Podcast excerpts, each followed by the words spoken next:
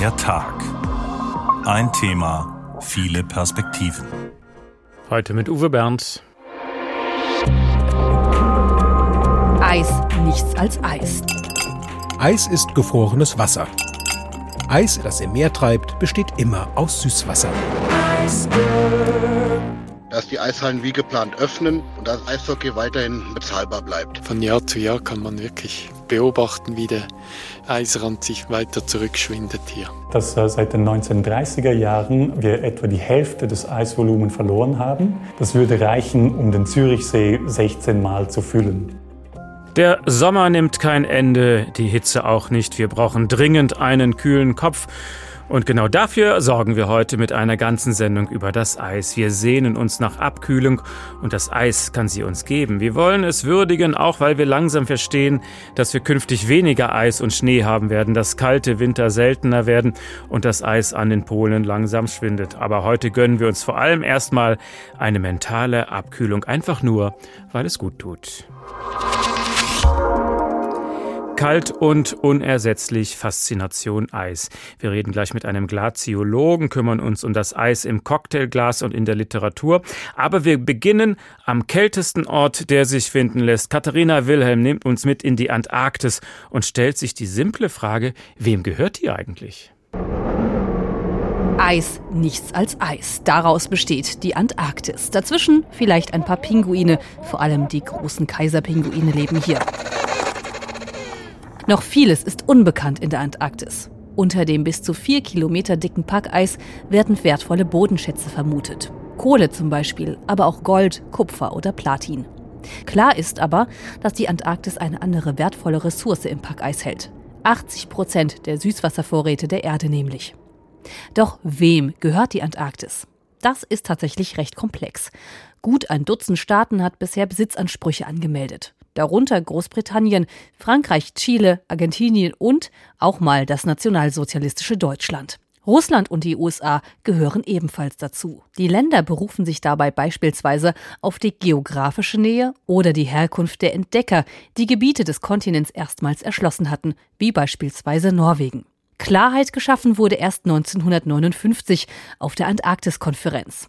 Dort unterschrieben zunächst zwölf Staaten eine Übereinkunft, in der die friedliche Nutzung des Kontinents festgelegt wurde.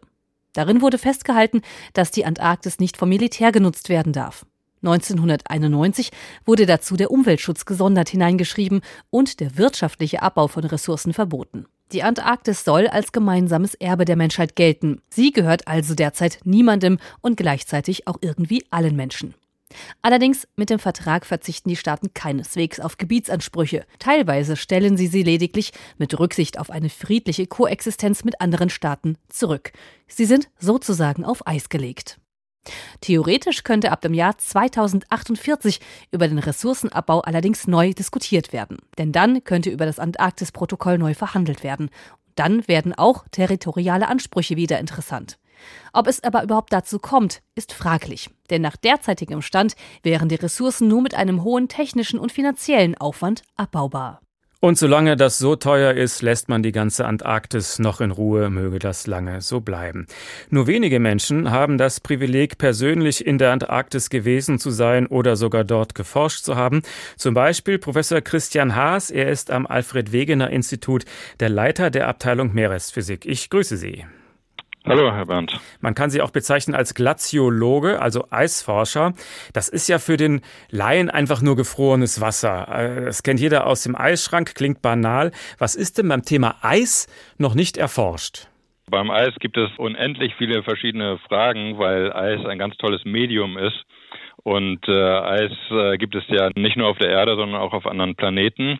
Aber äh, wir sind hauptsächlich mit dem Eis in der Arktis und in der Antarktis beschäftigt. Und da geht es natürlich um die Fragen, welche Bedingungen führen dazu, dass es sich bildet, äh, wie sieht die Zukunft aus, wird alles Eis verschwinden wegen dem Klimawandel oder auch, äh, wie können wir das Eis noch retten. Sie kennen sowohl das brutal kalte Klima in der Antarktis als auch an der Arktis, also rund um den Nordpol, sehr gut. Gibt es Unterschiede zwischen dem Eis am Nordpol und am Südpol? Ja, also wenn wir von Eis äh, in der Arktis und Antarktis und Nordpol und Südpol reden, müssen wir natürlich grundsätzlich erstmal unterscheiden zwischen den zwei wesentlichen Arten von Eis, die es auf der Welt gibt, nämlich Gletschereis und äh, Meereis. Und äh, Gletschereis, das kennen wahrscheinlich die meisten, das ist ja das Eis, äh, was wir aus den Alpen auch kennen, aus den Gletschern. Das bildet sich ja durch die Anhäufung von Schnee, der über viele Jahre immer dicker wird. Und dann formt sich der Schnee in Eis um. Und dann fängt das Eis an zu fließen, weil Eis plastisch ist unter äh, großen Drücken. Und dann fließen diese Gletscher zu Tal. Und das Wesentliche über diese Gletscher ist ja, dass äh, sie sich erstens mal auch sehr, sehr stark zurückgezogen haben, aber weil dieses Eis sich über dem Wasserspiegel, über dem Meeresspiegel äh, befindet, stattfindet, führt äh, das Schmelzen dieses Eises dazu, dass der Meeresspiegel langsam ansteigt. Das ist das Entscheidende über die Gletscher. Und diese Gletscher in den Alpen, die sind relativ insignifikant. Äh, das sind relativ kleine Mengen an Eis, die da äh, noch liegen. Aber die großen Eismassen sind natürlich äh, in der Antarktis äh, rund um den Südpol, der antarktische Eisschild und auf äh, der Insel Grönland, also das Eis, was sich an Land befindet. Das andere Eis ist das Meereis und das ist das Eis, was vor allem am Nordpol äh, liegt. Das ist ja gefrorenes Meerwasser. Das Meer, der arktische Ozean, äh, ist der kalten Luft in der Arktis ausgesetzt und äh, wird deswegen abgekühlt bis an den Gefrierpunkt und dann bildet sich diese dünne äh, Eisschicht aus Meereis, aus gefrorenem Meerwasser, die dann äh, mit den Winden und mit den Strömungen herumtreibt und zu Eisschollen wird. Und äh, das nennen wir dann auch Packeis. Da waren Sie auch gerade. Das deutsche Forschungsschiff Polarstern war jetzt gerade sieben Wochen im Nordmeer unterwegs. Ein richtig schwerer Eisbrecher. Sie waren am Rand des ewigen Eises. Was ist denn ähm, die wichtigste Erkenntnis dieser jüngsten Expedition für Sie gewesen? Die wichtigste Erkenntnis ist, äh, es gibt noch viel Eis und äh, dieses Jahr äh, gibt es tatsächlich mehr Eis als in den letzten zehn Jahren ungefähr. Mehr Eis sogar? Was äh, auch ein gutes Zeichen ist in dem Sinne, dass äh, das Eis eben äh, sich nur langsam zurückzieht und äh, nicht äh, in einem Kipppunkt sich befindet und äh, von heute auf morgen verschwindet. Aber natürlich ist genau das Ziel, äh, auch diese Schwankungen zu untersuchen. Und äh, die großen Untersuchungen, die wir jetzt gemacht haben, ist tatsächlich, welche Prozesse führen dazu, dass es überhaupt noch Eis gibt. Denn äh, unter normalen, vereinfachten Klimavorhersagen dürfte es gar kein Eis mehr geben aufgrund der Eis-Albedo-Rückkopplung Rückkopplung nennt man das ja. Also das ist ja so ein beschleunigter Eisrückgang. Aber äh, wir haben untersucht, wie das Schmelzen des Eises und das dadurch entstehende Schmelzwasser das Eis im Prinzip von unten äh, vor weiterem Schmelzen schützt. Aha, also Sie haben sogar eine gute Nachricht mitgebracht von der Expedition. Unser Eis da oben am Nordpol ist widerstandsfähiger, als man denkt? Äh, ja, das ist im Prinzip äh, eine der grundlegenden Erkenntnisse, die wir nicht nur jetzt gefunden haben, sondern äh, wir haben es geahnt. Äh, wenn wir von dem Meereis in der Arktis sprechen, dann äh, gibt es eigentlich keine Kipppunkte, sondern das Meereis spiegelt den mittleren Zustand des Klimas wieder. Und das heißt auch, dass wenn wir äh, erfolgreich den Klimawandel stoppen oder verlangsamen würden, dann würden wir auch den Eisrückgang stoppen oder verlangsamen.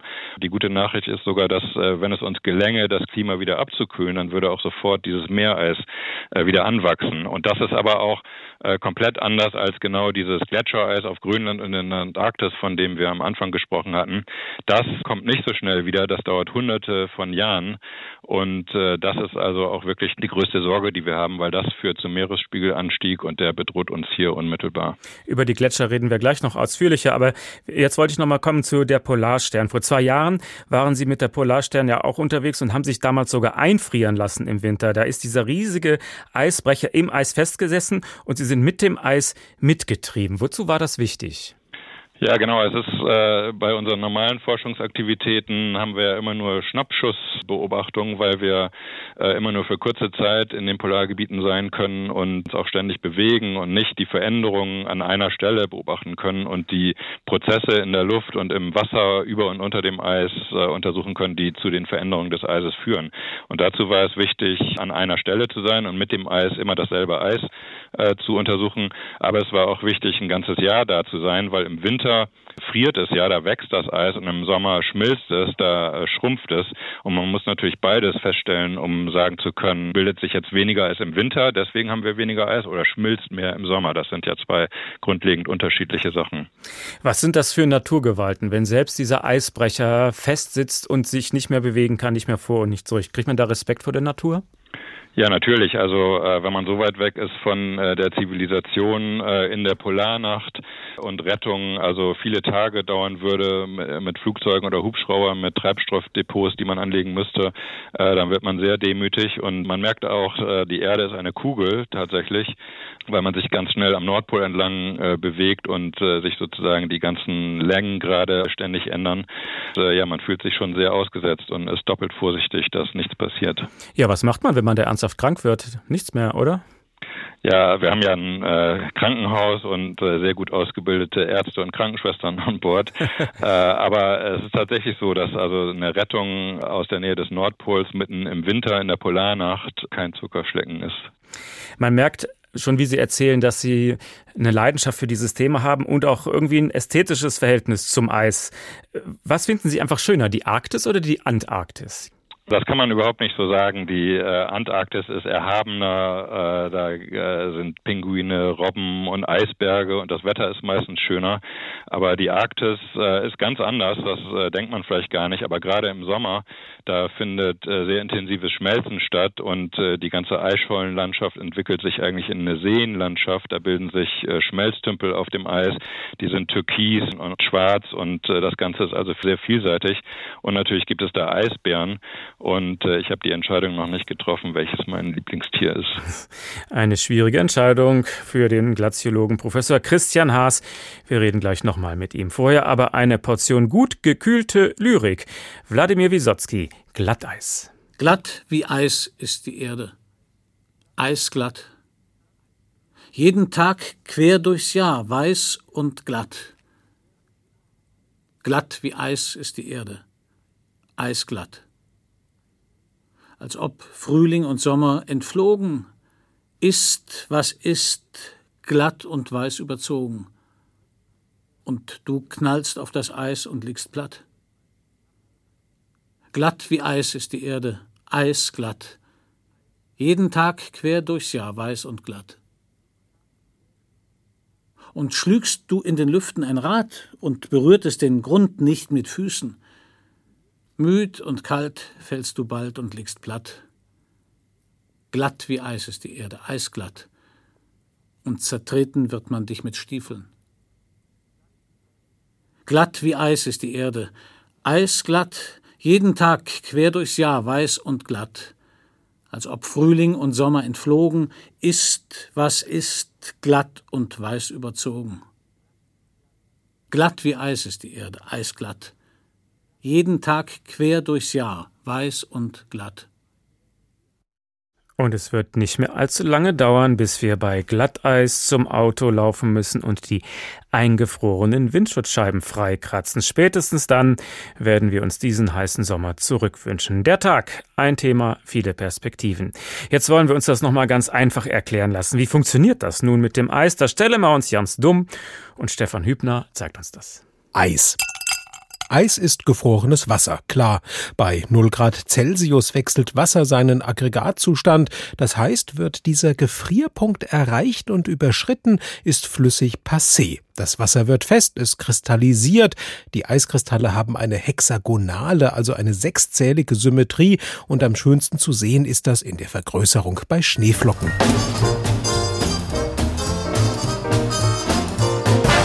Natürlich gibt es Eis nicht nur in Schneeflockenform, sondern auch als Eiszapfen, Raureif, Eisblume, Hagelkorn und, und, und.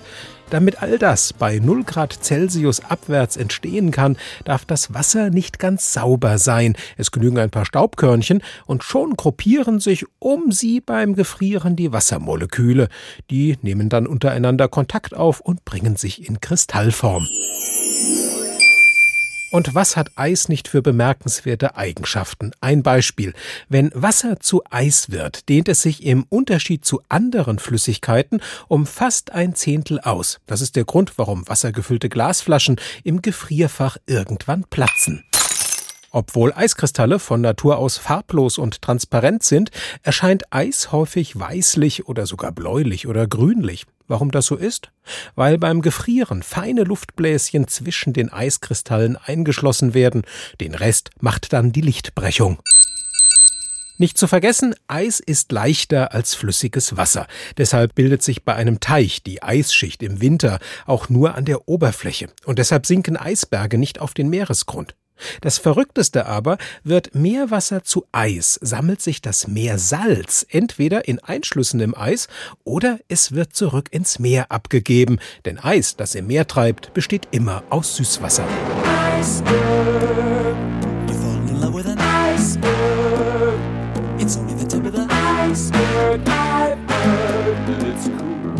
Auf den Meeren am häufigsten ist Packeis. Das sind dicht aneinander schwimmende Eisschollen von bis zu drei Metern Dicke.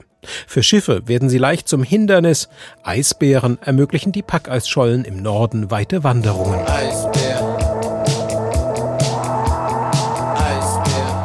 Es gibt aber noch andere Typen von Eis. Je nachdem, wie viel Wasser zu Eis gefriert und wie stark das Eis dann zusammengeballt ist, gibt es durchs Meer treibende Eisnadeln, ebenso wie zum Beispiel Pfannkucheneis. Kreisförmige Eisstücke sind das, von bis zu drei Metern Durchmesser. Sie entstehen, wenn Seegang eine geschlossene Eisdecke verhindert. Gefrieren kann übrigens nicht nur Wasser. Reine Essigsäure etwa gefriert auch und das schon bei 16,7 Grad Celsius. Oder Kohlendioxid. Das Gas gefriert bei minus 78,5 Grad Celsius zu Trockeneis. Lediglich das Gas Helium, das bekommt man unter normalen Bedingungen nicht dazu, sich zu verfestigen. Aber das ist schon wieder eine andere Geschichte. So viel steckt hinter dem schlichten, einfachen, simplen Eiswürfel. Und wir gehen jetzt nochmal literarisch auf Eis. Wir hören Friedrich Gottlieb Klopstock mit dem Gedicht Eislauf. Unsterblich ist mein Name der einst. Ich erfinde noch dem schlüpfenden Stahl seinen Tanz. Leichteres Schwungs fliegt er hin, kreiset umher, schöner zu sehen. Du kennst jeden reizenden Ton der Musik, drum gib dem Tanz Melodie. Mond und Wald höre den Schall ihres Horns, wenn sie des Flugs Eile gebeut. Lass der Stadt ihren Kamin, komm mit mir, wo des Kristalls Ebene dir winkt. Sein Licht hat er in Düfte gehüllt, wie erhellt des Winters werdender Tag sanft den See, glänzenden Reif, sternengleich, streute die Nacht über ihn aus. Wie schweigt um uns das weiße Gefild, wie ertönt vom jungen Froste die Bahn. Fern verrät deines Koturns Schall dich mir, wenn du dem Blick Flüchtling enteilst. Das Eislaufen ist natürlich ein ganz besonderer Luxus in diesen Zeiten, in denen fast nur noch über Energiesparen geredet wird, in denen die Schwimmbecken kaum noch geheizt werden. Das Eis in der Halle, das kann man schlicht ein bisschen wärmer lassen. Das geht ja gar nicht, um Energie zu sparen, dann kann man es gleich bleiben lassen. Bevor diese Debatte beginnt, ob wir Eissporthallen nur noch brauchen oder nicht, wollen wir sie jetzt erst noch mal genießen, denn Eissporthallen sind tatsächlich auch im Sommer geöffnet. Wie lange werden wir uns diesen Luxus noch leisten können? Ursula Mayer hat nachgefragt.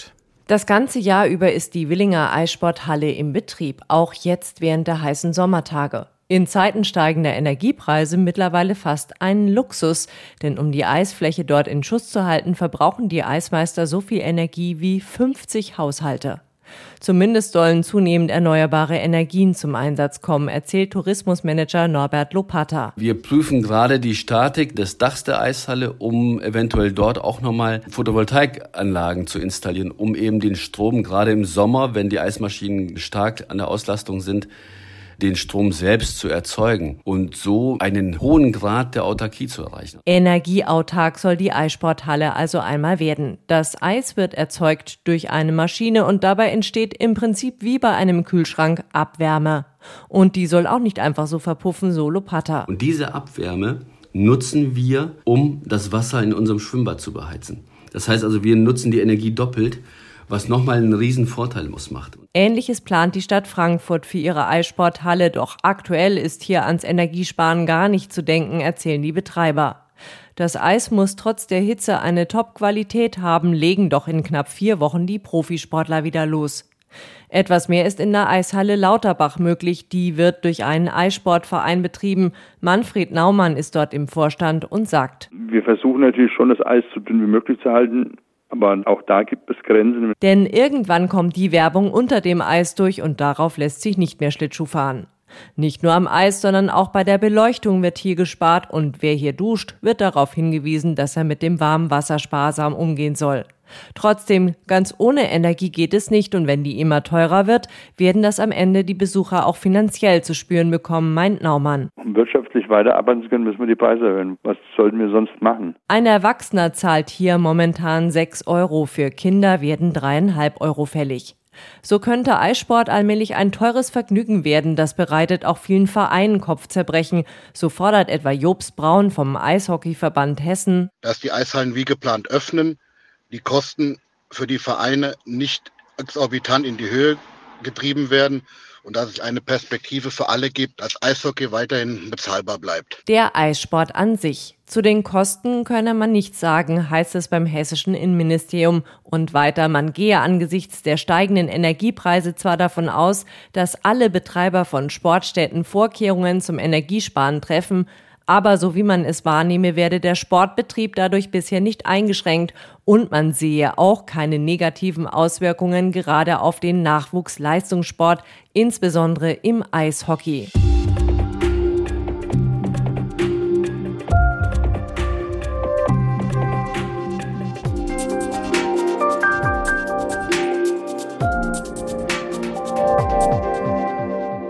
Kalt und unersetzlich Faszination Eis. Und wenn wir über die Faszination reden, dann sind wir natürlich auch ganz schnell beim Genuss. Eis ist etwas Wunderbares, auch auf der Zunge. Das kann uns Michael Horstmann erläutern. Er ist zum Beispiel Kurator am Deutschen Kochkunstmuseum in Frankfurt. Also ich würde mal sagen, ein Genießer von Beruf. Schönen guten Abend. Hallo, guten Abend.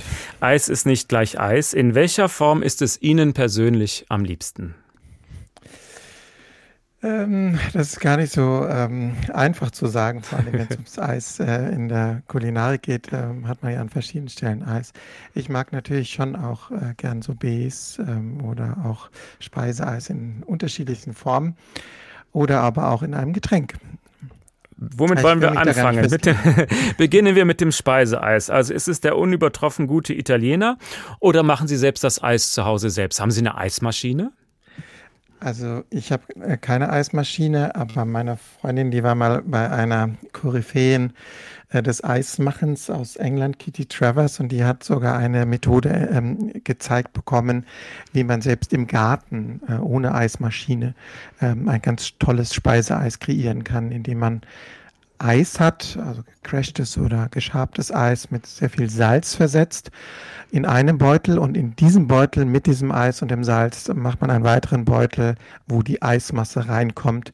Und dann muss man das nur so zwei bis drei Minuten gut schütteln und dann hat man erstaunlicherweise ein festes Speiseeis. Aber muss man wahrscheinlich sehr kräftig schütteln, damit das funktioniert. Viele schwören eher auf Sorbet, weil es ganz besonders frisch ist, weil es mit Früchten arbeitet. Was würden Sie da empfehlen? Naja, es gibt ja ähm, keine Grenzen. Also man kann bei den Sorbets ja wirklich äh, die verschiedensten Säfte nehmen. Die sind ja meistens die Grundlage für Sorbets. Man kann aber auch sehr viele Kräuter nehmen. Man muss da auch nicht so einfach auf süße äh, Kräuter bleiben, sondern man kann da durchaus auch mal was Ungewöhnliches wagen, wie Salbei, Thymian, Basilikum. Das Basilikum-Eis ist ja durchaus schon auch gängiger.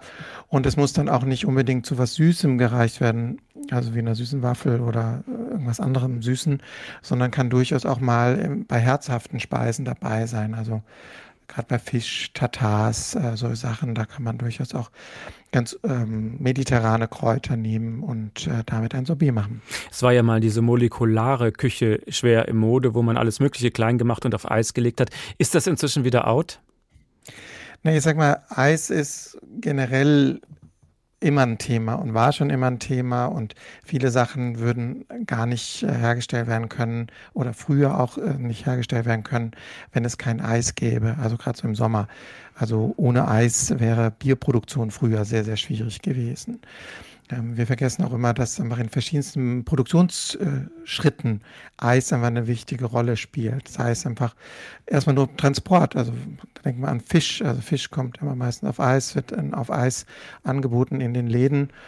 Und ähm, ja, da wird er einfach auf Eis gelagert, dass er einfach frisch bleibt. Aber auch am Tisch dann äh, werden Sachen auf Eis serviert, sei es jetzt aber die Kaviardose oder seien es die Austern oder sei es einfach nur die Butterstückchen in Eiswürfeln in einer Schale auf dem Frühstücksbuffet. Also da haben wir schon mal ganz viel Eis in der Produktion, in der Küche oder auch in den Metzgereien zum Beispiel wird auch ähm, Eis genutzt, um zum Beispiel Wurst herzustellen. Damit der Bret bei der Herstellung von Wurst nicht zu warm wird, hm, gibt man da oft auch Eis dabei. Und in der Küche gibt es unzählige Formen, wo Eis eine Rolle spielt zum Beispiel um Farben von Lebensmitteln zu erhalten. Das heißt also gerade grüne Lebensmittel, die dann kurz blanchiert werden im warmen Wasser und dann aber ganz abrupt abgekühlt werden in Eiswasser, damit sie einfach diese frische grüne Farbe behalten und nicht so matschig erdbraungrün werden, wie man das von einigen Lebensmitteln kennt. Also ganz oft ist Eis einfach nur ein Mittel im Produktionsprozess, ohne dass man das Eis selbst dann auch konsumiert und genießt, sondern es soll einfach äh, frisch halten und kalt halten. Und selbst als es noch keine Kühlschränke gab, hatten die Leute schon Eis. Wie haben sie das gemacht? Ja, dieses Eis ähm, zum Kühlen, äh, sei es jetzt in der, in, in der Brauerei, sei es auch einfach in den ersten Eissalons, die es ja jetzt nicht erst seit den 15 gibt, sondern hier in Frankfurt hatten wir schon ein ganz berühmtes Eiscafé äh, im 19. Jahrhundert, seit dem Anfang des 19. Jahrhunderts. Und die haben dann zwei Sorten Eis in Betrieb gehabt. Einmal dieses, ich sag's mal, Braucheis, also das zum Kühlen benutzt wurde, das für die Produktionsschritte benutzt wurde und dann das Speiseeis und die, so die Soubets, die dann einfach in ähm, davon abgeschlossenen Behältern damit die beiden Eissorten auf keinen Fall miteinander in Berührung kommen, hergestellt wurde. Also da haben wir auch Eis, das entweder aus Teichen, aus Flüssen oder hier in Frankfurt kann man nachweisen, dass auch, so wird es äh, beschrieben in der Literatur, auch zum Beispiel Rödelheimer Bauern ähm, ihre Felder oder ihre Wiesen im Winter mit Wasser geflutet haben, um dann daraus so Eisblöcke zu kreieren, also Eisflächen und dann Eisblöcke zu schneiden.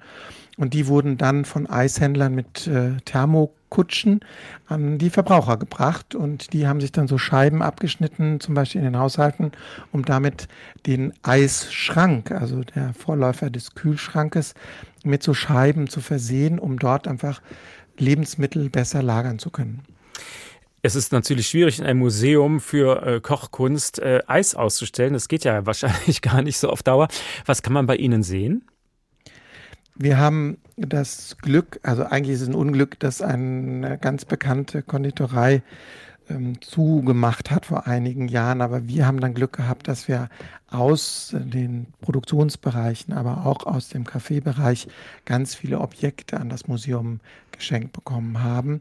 Und darunter sind natürlich dann auch ganz viele Sachen, die mit Eis zu tun haben. Seien es einfach nur allein Koch Bücher oder Patisseriebücher, die sich natürlich auch ganz viel mit Eis beschäftigen und auch sehr kunstvoll mit Eis beschäftigen.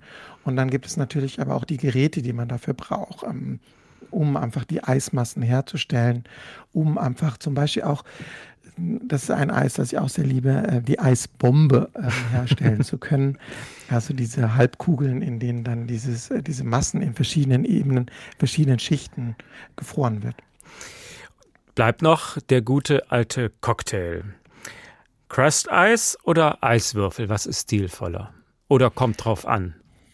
Also es kommt ja immer drauf an, ähm, was man trinken möchte und was man für einen Effekt haben möchte und äh, wie, ja, wie voluminös auch das Getränk sein soll. Und wir haben ja da nicht nur die Eiswürfel oder das Crushed Eis oder früher war das das sogenannte Sharp Eis, äh, dass man dann mit dem Schaber von den großen Eisblöcken abgeschabt hat. Und dazu gibt es ja noch diesen neuen Trend, auch sehr große Kugeln einfach zu verwenden in Getränken. Also es kommt wirklich auf das Getränk an, auf den Effekt an und äh, da äh, kann man sich jetzt gar nicht so festlegen. Also entweder das eine oder das andere, sondern das ist Rezept und Getränk abhängig. Habe ich kürzlich auch schon mal gesehen in einem äh, Cocktailladen, wo man eine riesengroße Kugel hatte als Eiswürfel sozusagen. Ist das nur schick oder schmeckt das dann auch anders? Ob es jetzt ganz anders schmeckt, Jein, also es hat natürlich den Vorteil, dass es nicht so schnell wegschmilzt wie zum Beispiel ein kleiner Eiswürfel oder auch ähm, geschabtes Eis oder gecrushtes Eis. Das heißt, also es bleibt länger äh, äh, als Kugel da auch erhalten. Das ist auch schon so ähm, der Fall, wenn man große Eiswürfel benutzt anstatt kleine. Sie schmelzen halt einfach weniger schnell weg und damit wird das Getränk ja auch weniger schnell verwässert. Das heißt, also kommt ein bisschen auf die Trinkgeschwindigkeit äh, der Konsumentin oder des Konsumenten an, ähm, wie viel Eis dann noch dann in dem Getränk als Eis vorhanden ist oder als Wasser ähm, im Getränk selber. Was essen Sie am allerliebsten in so brüllend heißen Tagen und Wochen wie in den letzten Wochen? Eine spanische Gazpacho vielleicht oder was ist so etwas, mit dem genau. Sie sich runterkühlen? Also eine Gazpacho ist natürlich immer ähm, äh, super im Sommer. Ich, was ich etwas öfter mache, sind so äh, kalte Eissuppen. Und da äh, ist es auch super, wenn man so in den Blender, in den Mixer ein paar Eiswürfel mit reingibt. Dann ähm, wird das einfach so ein bisschen, ich sag mal, also nicht cremiger, aber ähm, also es ist ein bisschen fester von der Konsistenz und es kühlt einfach ganz schnell auch runter und hat auch den Vorteil, das ist dann ähnlich wie beim Wurstmachen, dass ähm, durch die Hitze des Blenders oder des Mixers ähm, dass äh, die Suppe nicht so warm wird, wenn man da ein paar Eiswürfel mit rein gibt. Ein Genießer wirklich. Michael. Horstmann vom Deutschen Museum für Kochkunst in Frankfurt. Herzlichen Dank. Und jetzt kommt ein Gedicht von Caroline Caddy, Eisberge. Warum denke ich an Schlaf, wenn ich sie klobig aufsteigen sehe, über dem Gekräusel langsamer Wellen? Solche Weite und Steilheit wäre bei allem andern innen dunkel. Aber sie tragen Licht in sich, wie ein geschlossenes Auge. Sie scheinen ganz und gar still, so wie wir uns Schlaf wünschen. Aber sie sind voller Geknirsche der Reibungsflächen und Scharniere, wie die unsichtbare Bewegung in einem Schiffskörper. Und erstaunlich wie Schlaf, wenn sie aufzucken, ihre Seiten fallen lassen und ihre tiefe türkise Energie offenlegen.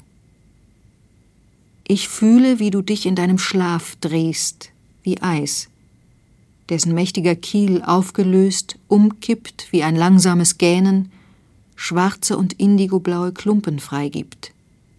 Wie du mit deinem Ozean ringst, der sich aufbäumt und zurückzieht in einen Traum.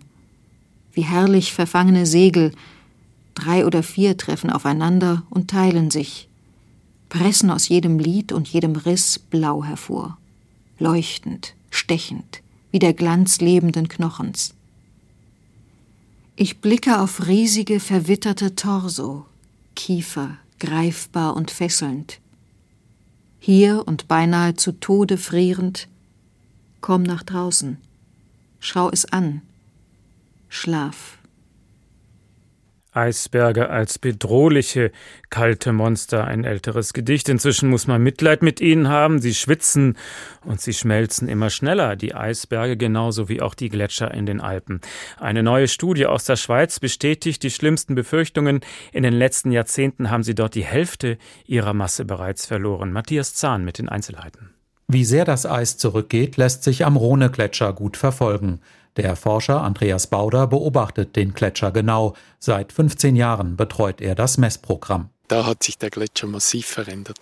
Also einerseits in der Dicke hier hat er mehrere Zehner von Metern an Dicke verloren.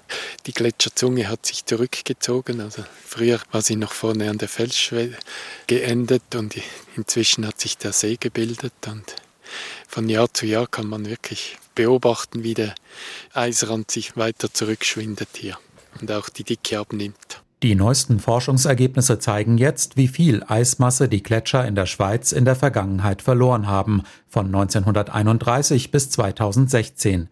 Experten der Zürcher Hochschule ETH und der Eidgenössischen Forschungsanstalt für Wald, Schnee und Landwirtschaft haben den Rückgang berechnet. Einer der Gletscherforscher ist Daniel Farinotti. Er berichtete im Schweizer Fernsehen, was die Studie ergeben hat. Dass äh, seit den 1930er Jahren wir etwa die Hälfte des Eisvolumens verloren haben. Das heißt, dass ungefähr 62 Kubikkilometer an Eis verloren gegangen sind. Das würde reichen, um den Zürichsee 16 Mal zu füllen. Das sind etwa 20 Prozent mehr als bisher angenommen. Die Forscher haben mit tausenden historischen Bildern die Oberfläche der Gletscher rekonstruiert, wie diese Anfang des vergangenen Jahrhunderts aussah. Mit Hilfe von aktuellen Bildern berechneten die Wissenschaftler die verlorene Eismasse. Zwar sind die Gletscher zum Beispiel in den 80er Jahren des vergangenen Jahrhunderts sogar gewachsen, generell ging der Trend aber klar zum Schmelzen, und dieser Trend hat sich seit 2016 noch einmal verschärft. Also in dieser Phase, die wir studiert haben, haben wir 50 Prozent des Volumens verloren. Aber in der viel kürzeren Phase zwischen 2016 und heute haben wir nochmal 12 Prozent dazu verloren. Das heißt, wir haben eine starke Beschleunigung, die im Gange ist. Bis Ende dieses Jahrhunderts könnten die Gletscher in der Schweiz komplett verschwunden sein. Eine beunruhigende Perspektive, auch angesichts des extremen Niedrigwassers aktuell im Rhein. Denn derzeit sorgt Schmelzwasser der Gletscher für 15 bis 20 Prozent des Wassers im Rhein. Das sind alarmierende Zahlen und darüber können wir jetzt noch einmal reden mit dem Glaziologen Professor Christian Haas von Alfred Wegener Institut. Warum hat diese Eisschmelze auf den Gletschern in den Alpen so stark zugenommen? Können Sie das schon erklären? Ja, äh, also die Eisschmelze äh, geht ja schon seit langem vonstatten, aber es ist so, dass die Gletscher mittlerweile so dünn geworden sind, dass weitere Schmelzen eben dann auch gleich zu einem wesentlich stärkeren Zusammenschrumpfen des Eises führt. Das ist eigentlich der hauptsächliche Grund. Dazu kommt, dass das Klima grundsätzlich trockener geworden ist und heißer geworden ist und äh, Gletscher unterliegen ja wie das Meereis auch einer sehr äh, äh feinen Balance zwischen sommerlichem Schmelzen und winterlichem sommerlichem Wachstum. Und äh, deswegen ist auch nicht nur äh, die Menge des sommerlichen Schmelzens wichtig, sondern es ist eben auch wichtig, wie viel Schnee äh, im Winter fällt. Und die äh, Schneefälle in den letzten Jahren haben abgenommen und insbesondere dieses Jahr, wo auch die Gletscher äh, sehr stark geschrumpft sind, gab es den ganzen Winter über sehr, sehr wenig Schnee. Und äh, das hat gerade dieses Jahr zu verstärktem Gletscherrückgang geführt. Es gab ja auch Versuche, die Gletscher mit äh, großen Folien abzudecken. Was verspricht man sich davon? Bringt das was? Ja, das bringt äh, schon was, äh, ist aber nicht praktikabel auf alpenweiter Skala, sage ich mal, sondern das wird ja nur in ganz bestimmten kleinen Skigebieten gemacht. Einerseits schützt das die Gletscher vor direkter Sonnenstrahlung und andererseits schützt es die Gletscher, also isoliert es sie so ein bisschen von wärmerer Luft, sodass man dadurch tatsächlich das Gletscherschmelzen etwas äh, reduzieren kann. Aber äh, man reduziert es nur, man kann es auch nicht aufhalten. Und äh, wie ich schon gesagt habe, wichtig ist ja auch, wie viel Neuschnee im Winter dazukommt, um äh, die Eisverluste äh, während des Sommers im Winter auszugleichen. Und äh, mit dieser Abdeckung kann man also nur das sommerliche Schmelzen verlangsamen. Und auch das ist ja ein Eingriff in die Natur. Es sieht wahrscheinlich aus wie ein Kunstwerk von Christo. Stört das nicht die Tiere dort? Ja, natürlich. Also die äh, Tiere vielleicht weniger, weil die Gletscher selber von Tieren nicht so stark äh, benutzt werden. Aber natürlich ist es ein unheimlicher Eingriff in die Natur. Es sieht hässlich aus. Hier reden wir von Mikroplastik und was nicht alles. Also im Prinzip ist das Müll, der da rumliegt. Der wird dann zwar wieder eingesammelt, aber äh, insgesamt ist das eben äh, ein Beispiel von äh, sogenannten äh, Geoengineering, wo man eben die Schäden, die der Mensch angerichtet hat, durch andere Eingriffe und, und, und, und vielleicht Schäden sogar versucht äh, zu kompensieren. Sie haben vorhin schon gesagt, das Eis auf den Meeren, das kann sich relativ schnell regenerieren wenn es kalt genug ist. Kann man die Gletscherschmelze verlangsamen? Kann sich ein Gletscher regenerieren? im Zeitraum von Zehner bis Hunderten von Jahren nicht, weil es eben äh, überhaupt erstmal lange dauert, bis äh, sich genug Schnee wieder angesammelt hat, dass der Gletscher dick genug wird, dass er anfängt zu äh, fließen und eben dann auch wieder ins Tal vorzudringen. Äh, aber äh, im Zeitraum von Hunderten bis Tausend Jahren äh, können sich Gletscher auch regenerieren, wenn es eben kühler wird und wenn es zu mehr Schneefall während des Winters kommt. Wie werden die Alpen in 100 Jahren aussehen? Traurig, würde ich mal sagen. Gletscher sind, äh, und ich sage das, äh, weil ich selber passionierter Bergsteiger bin, äh, Gletscher sind ein extrem attraktives Element der alpinen Landschaft, der Berglandschaft. Abgesehen von den Wasservorräten stabilisieren sie ja auch Hänge und so weiter. Das Schmelzen von Gletschern führt zu äh, vermehrten Erdrutschen und so weiter. Und äh, wenn die äh, Alpen äh, eisfrei und schneefrei werden, dann sind sie eben nur noch äh, grau und braun und nur noch äh, eine Schuttwüste. Wobei äh, man natürlich auch sehen muss, dass im Zeitraum von zehner Jahren äh, auch dann die Vegetation weiter nach äh, oben äh, vordringt und äh, irgendwann, also im, im, im Zeitraum von vielen zehner Jahren, dann vielleicht die Alpen auch grüner werden, als sie heute sind. Aber es gibt Sicherheitsprobleme, weil die Berge ins Rutschen kommen können? Genau, also äh, in den Hochbereichen vor allem und in erster Linie betrifft das natürlich auch äh, Bergsteiger, sage ich mal, oder Menschen, die sich in die Bereiche der Gletscher vorwagen, äh, aber damit natürlich auch viele Touristen und Seilbahnbetreiber und sowas. Die Gletscher stabilisieren Hänge und wenn eben dieser Druck des Eises nicht mehr da ist, dann werden diese Hänge instabil und können eben äh, leichter ab abrutschen. Äh, dazu kommt aber auch, die Gletscher sind ja auch nur eine Art von Eis, was es in den Alpen gibt. Es gibt ja auch den gefrorenen Boden, den sogenannten Permafrost. Und äh, mit der zunehmenden Erwärmung äh, schmilzt natürlich auch dieser Permafrost und dadurch wird das Eis im Gestein sozusagen zu Wasser und äh, wirkt wie Schmierstoff und führt auch zu äh, vermehrten Bergstürzen, wie man sie ja auch äh, immer mehr feststellt. Und dieses Jahr gab es ja auch an der Marmolada, das ist der höchste Berg in den Dolomiten, so einen spektakulären Gletscherkollaps, Gletscherabbruch, bei dem es ja sogar Tote gab. Auch das, das vermehrte Schmelzen führt zu mehr Wasser, was äh, sich unter dem Gletscher anstaut und Druck ausübt und dadurch die Gletscher äh, nach oben drückt, wodurch sie eben auch instabil werden und leichter abrutschen können. Das war der Glaziologe Professor Christian Haas vom Alfred Wegener Institut. Herzlichen Dank. Und wir hatten ja auch schon gehört, er war gerade erst mit dem deutschen Eisbrecher Polarstern im Nordmeer unterwegs. Und dieser Begriff des Eisbrechers, der hat ja auch noch eine übertragene Bedeutung. Ich überlege mir zum Beispiel vor schwierigen Interviews manchmal einen Eisbrecher, ein harmloses Plauderthema, mit dem ich eine vertrauensvolle Stimmung schaffen kann. Und solche Eisbrecher sind natürlich vor allem in der Politik von Bedeutung. Vor schwierigen Verhandlungen muss das Eis gebrochen werden. Das funktioniert allerdings nicht immer. Julius Tamm mit ein paar Beispielen. Wenn jemand etwas vom Eisbrechen versteht, dann ist es die ehemalige Bundeskanzlerin Angela Merkel. Mit so manchem schwierigen Gesprächspartner musste sie sich in ihrer Amtszeit herumschlagen, so zum Beispiel bei einem Treffen mit Russlands Präsidenten Wladimir Putin im russischen Sochi 2007. Putin ließ seine schwarze Labradorhündin frei vor der damaligen Kanzlerin laufen, obwohl er wusste, dass Angela Merkel seit ihrer Kindheit Angst vor Hunden hat. Um dennoch das Eis zu brechen, wusste sie sich bei späteren Treffen zu helfen, und zwar mit deutschem Bier. Es ist bekannt, dass der russische Präsident gerne deutsches Bier trinkt und manchmal ergibt sich die Möglichkeit, dass man sich da austauscht. Ich habe schon mal sehr guten Räucherfisch bekommen. Bei ihrem ersten Treffen mit dem damaligen US-Präsidenten Donald Trump half der deutschen Kanzlerin auch kein Bier mehr. Nach dem guten Miteinander unter dem Vorgänger Barack Obama kühlten die Beziehungen zu den USA nach der Wahl 2016 sichtlich ab. Trump verweigerte ihr sogar einen Handschlag beim ersten Aufeinandertreffen. Einen kühlen Kopf behielt Merkel trotzdem. Das ist sehr viel besser miteinander zu reden als übereinander. Und ich glaube, das hat unser Gespräch auch gezeigt. Dieses Credo haben schon einige Politiker und Politikerinnen in der Vergangenheit verfolgt. Ein historisches Beispiel dafür ist das Wunder vom Kaukasus im Juli 1990. Der damalige Bundeskanzler Helmut Kohl und sein russischer Amtskollege Michail Gorbatschow verhandeln über den Status Deutschlands nach dem Mauerfall. Am Ende ist das Eis gebrochen und die Wiedervereinigung ausgehandelt. Wenn die Einigung vollzogen wird, werden die vier Mächte Rechte und Verantwortlichkeiten vollständig abgelöst. Damit erhält das geeinte Deutschland zum Zeitpunkt seiner Vereinigung seine volle und uneingeschränkte Souveränität. Weniger erfolgreich verlief das Aufeinandertreffen zweier anderer Staatsoberhäupter. Im März 2016 reiste Barack Obama als erster US-Präsident seit der Revolution 1959 nach Kuba. Schon zuvor hatten Obama und sein kubanischer Amtskollege Raúl Castro ein Ende der Eiszeit vereinbart und die vollen diplomatischen Beziehungen wieder aufgenommen. Bei einem gemeinsamen Pressetermin werden die beiden Staatsoberhäupter jedoch nicht so richtig warm miteinander. Ein missglückter Handschlag, verbale Seitenhiebe und unangenehme Fragen von der US-Presse an Castro dämpfen die Stimmung. Wenn schon nicht mit dem kubanischen Präsidenten, versucht Obama wenigstens das Eis mit dem kubanischen Volk zu brechen. Die amerikanische Regierung hat weder die Macht noch die Absicht, Kuba vorzuschreiben, sich zu ändern. Welche Veränderungen kommen, dafür sind alleine Kubaner verantwortlich.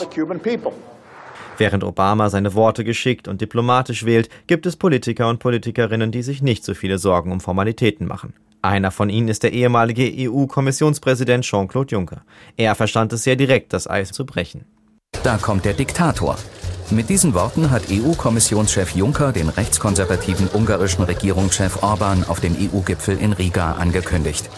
Im Anschluss wurde Orban von Juncker gut gelaunt mit Hallo Diktator und einer symbolischen Ohrfeige begrüßt. Diktator. Es zeigt sich, auf der politischen Bühne sollte sich lieber warm angezogen werden. Wer nicht so gut mit Worten ist, kann als Eisbrecher immer noch ein Gastgeschenk mitbringen. So brach Wladimir Putin mit seinem chinesischen Amtskollegen Xi Jinping wortwörtlich das Eis. Der russische Präsident schenkte Xi zum Geburtstag eine Kiste voll Speiseeis. Damit könnte er auch bei mir das Eis brechen mit Speiseeis natürlich. So komme ich am besten durch einen brüllend heißen Sommertag mit einem Eis an einem schattigen Ort, in der Hängematte und dann am besten noch ein gutes Buch dazu. Und dabei kann uns nun der Philosoph und Literaturexperte Professor Jürgen Hörisch helfen, Emeritus der Uni Mannheim. Schönen guten Abend. Guten Abend, Herr Bernd. Bei welcher Literatur kann man Ihrer Meinung nach am besten abkühlen? Naja, immer wieder, ich kriege den Anruf ja von Ihnen aus Frankfurt, fällt mir der große Frankfurter Goethe ein. Der hat natürlich sehr intensiv, auch weil er ein leidenschaftlicher Schlittschuhfahrer war, über Eis und über Frühling und über Kälte und über Wärme nachgedacht. Und wie kann man Eis brechen? Wie eisig konnte er auch auftreten? Wie warmherzig zugleich? Also Goethe hat wohl auch psychologisch habituell über das ganze Spektrum verfügt. Und zu den bürgerlichen Punktzitaten gehört ja bis heute, äh, dass man aus dem Faust zitiert, zitiert, vom Eise befreit sind Strom und Bäche durch des Frühlings holden, belebenden Blick. Also er hat beides im Blick, nämlich das Eisigsein, das Coolsein damals schon, das distanzierte Geheimratsverhalten auf der einen Seite und dann eben Everybody's Darling und gerade auch Liebling der Frauen zu sein. Das macht er zum Beispiel, indem er Pirouetten dreht auf dem Eis. Er war ein begnadeter Schlittschuhläufer, sagte es ja schon. Mhm. Aber äh, vom Eise befreit und so, das ist ja dann eher Frühling. Hat Goethe den Sommer geliebt oder hat er, hat er gelitten in der Hitze? Hitze? Ja, es fällt mir schwer, da die Antwort zu geben. Warum? Weil Goethe da sensationell unoriginell ist. Er findet natürlich, dass der Frühling die allerschönste Jahreszeit ist, hielte diesen Blütensegen, ach, nur eine Stunde fest. Das ist ja nicht sonderlich originell. Da ist Hölderlin viel origineller. Bei Hölderlin steht wirklich zu lesen, der Frühling droht. Nicht der Frühling droht, er macht sozusagen das klare, überschaubare, was die Winterlandschaft so reizvoll macht, unüberschaubar. Äh, es droht auch sozusagen der stabile Boden in Sumpf zu versinken, wenn Eis und Schnee eben schmelzen. Da ist Hölderlin viel radikaler als Goethe. Aber Goethe weiß, dass das Eis und der Winter und die Kälte die Bedingung der Möglichkeit dafür ist, dass wir uns über den Frühling freuen. Sie schwärmen gerne von einem Kultbuch aus der Weimarer Republik. Was meinen Sie? Ein Kultbuch über die Weimarer Republik. Ich meine, über. das Buch meines Kollegen äh, Helmut Leden mit dem schönen Titel Verhaltenslehre der Kälte. Und da macht er darauf aufmerksam, dass so in den 20er Jahren in der Weimarer Republik, Berlin, Babylon haben wir ja fast alle gesehen, ein bestimmter Habitus der Kälte, des Distanziertseins, des Eiskaltseins, auch ein kaltes Herz zu haben, sich unglaublich durchsetzt. Bei linken Schriftstellern wie Bertolt Brecht ebenso wie bei rechten Schriftstellern wie bei Ernst Jünger.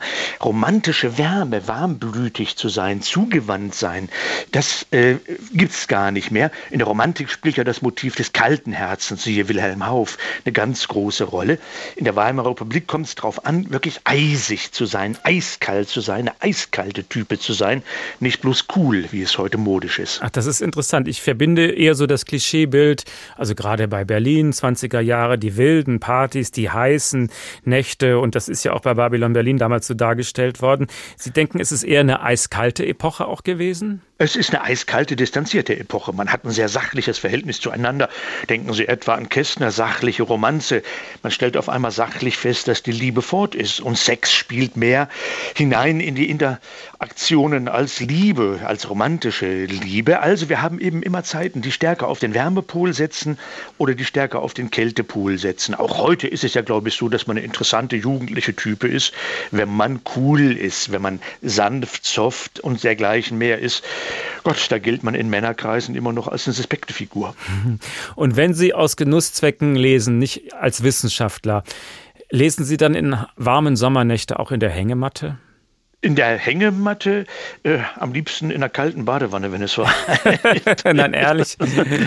ja, okay. ernsthaft. Also mit dem Körper im Element des Wassers sein und sich dann im Medium der Literatur zu bewegen, das ist eine spannende Angelegenheit. Und wenn man dann mal guckt, was für eine Bedeutung das Eis und die Kälte spielt, etwa bei Adalbert Stifter in der Bergkristallgeschichte, zwei Geschwister gehen da am Vorweihnachtstag durch die Alpen und verlieren jede Orientierung und es ist glatt und sie wissen gar nicht mehr, wer sie sind. Oder denken Sie an Dr. Faustus, die Begegnung mit dem eiskalten Teufel. Der Teufel kommt nicht aus der heißen Hölle, er kommt sozusagen aus der Kälte. Der Spion, der aus der Kälte kam, kann eben auch ein Teufel sein. Oder äh, um da Reklame zu machen. Werner Herzog, der große Regisseur, wird ja in diesen Tagen gerade 80 Jahre alt und er hat geschrieben vom Gehen des im Eis äh, und schildert, wie er eine kranke, schwerkranke Cineastin mit dem herrlichen Namen Lotte Eis näher retten will, indem er zu Fuß von Berlin nach Paris geht und siehe da, es gelingt, weil er im Winter im Eis zu einer Frau Eisner geht, ist die gerettet. Aber Sie sind ja nicht nur ein leidenschaftlicher Leser, Sie kennen sich nicht nur in der Literatur aus, sondern auch in allen anderen Bereichen dort. In einer heißen Sommerzeit gehen manche alleine ins Museum, weil es gut temperiert ist und sehen dann zum Beispiel Caspar David Friedrichs Bild, das wir alle vor Augen haben, das Eismeer, so wie es in der Hamburger Kunsthalle hängt. Da sieht man wirklich unbetretbares Gelände. Aber dieses Gelände ist so faszinierend, dass man eigentlich so hin will, wie Odysseus zu den Sirenen will. Man weiß, es ist gefährlich, aber es glitzert, es ist anziehend, es ist, weil es kalt ist, abweisend, aber zugleich geht von dieser Landschaft von Caspar David Friedrichs Eislandschaft der Impuls aus, komm zu mir, komm zu mir. Du wirst zwar auf die Nase fallen, aber das wird ein großartiges Erlebnis sein. Also dieses Bild lieben Sie, da können Sie bei abkühlen? Da kann ich bei abkühlen. Äh, zumal man dann ja auch weiter gucken kann, was Caspar David Friedrich noch so gemacht hat. Und dann sieht man auf einmal kahle Bäume und ab und an auch mal eine sommerliche Landschaft. Aber selten. Das Eismeer ist faszinierender. Oder gehen Sie bei so einem Wetter ins gute klimatisierte Kino oder vielleicht sogar ins Open-Air-Kino? Das mag ich ja so gerne die Sommernächte ja. und dann kommen zwar ein paar Mücken vielleicht, aber es ist irgendwie ganz toll. Dann kann auch der Film sogar ein bisschen kitschig sein. Ja, naja, Sie wohnen in einer wunderbaren Stadt, die ich nicht klein machen will, Frankfurt. Äh, ich wohne in der Nähe von Ludwigshafen und da hat gestern gerade das Open Air Kino Festival eröffnet Aha. und da kann man sowas sehen. Zu meinen Lieblingsfilmen aus dem Genre Actionfilm zählt der vor etwa 20 Jahren herausgekommene Film The Day After. Und da haben wir ja nicht das Szenario, dass die Welt in einem einem Hitzetod zugrunde geschmort wird, sondern dass wir eine eiskalte Abkühlung des Klimas haben. Und in Manhattan müssen dann die letzten Überlebenden die Bücher aus der Public Library verbrennen, um noch ein paar Minuten länger überleben zu können. Also einer der Filme, weil sich ja auf Filme zu sprechen kamen, die mit dem Eismotiv am aller, allerstärksten handeln. Wir dürfen nicht vergessen, dass sich nicht nur im Deutschen heiß und Eis einigermaßen gut reimt. Beides verletzt, wenn wir mit dem heißen Essen in Berührung kommen. Aber wenn wir das Eis anfassen, können wir ähnlich verletzt sein wie bei einer heißen Geschichte. Die Geschichten um das Eis herum sind ganz, ganz heiße Geschichten. Hätte ich nicht gedacht, dass Sie jetzt The Day After empfehlen, so einen Actionfilm. Was haben Sie noch, um abzukühlen? Um abzukühlen habe ich äh, sozusagen ein Antidot zur Erregung. Beide Sachen abkühlen und sentimental aufgemotzt werden, finden wir natürlich in der Winterreise bei Schubert, die, die sich gerade auch im Sommer wunderbar anhört. Und da vor allen Dingen in dem Lied Gefrorene Tränen, nicht wo heiße Tränen es schaffen wollen, zu zerschmelzen des ganzen Winters Eis. Äh, da haben wir die romantische, warme, warmblütige, heißblütige Liebe äh, und die Erfahrung, dass auch schöne Frauen eiskalt und unerreichbar sein können, vielleicht weil die Männer sich falsch benehmen, wer weiß. Also diese Melangen, diese Mixturen, die kriegt Schubert unvergleichlich gut hin. Dann wünsche ich Ihnen noch ein paar wunderschöne, warme Sommernächte, bevor der Winter kommt und der graue November und uns dann den Sommer wieder zurücksehnen. Oder ist der Sommer eine Zeit, die zu Unrecht schlecht gemacht wird von allen, die einfach immer gerne klagen? Was meinen Sie? Na, wir merken ja, dass es zu viel des Guten gibt. Die wunderbaren Sommertage, die wir jetzt haben, werden ja langsam gespenstisch. Und lieber Herr Bernd, Ihr Wort in Gottes Ohr, wenn wir einen harten, eisreichen Winter kriegen, dann sind wir, glaube ich, alle sehr, sehr glücklich. Es sei denn, wir haben Gas- und Energierechnungen, die einfach nicht mehr bezahlbar sind. Dann kommt eine sehr profane Dimension rein. Der Philosoph Professor Jürgen Hörisch, herzlichen Dank.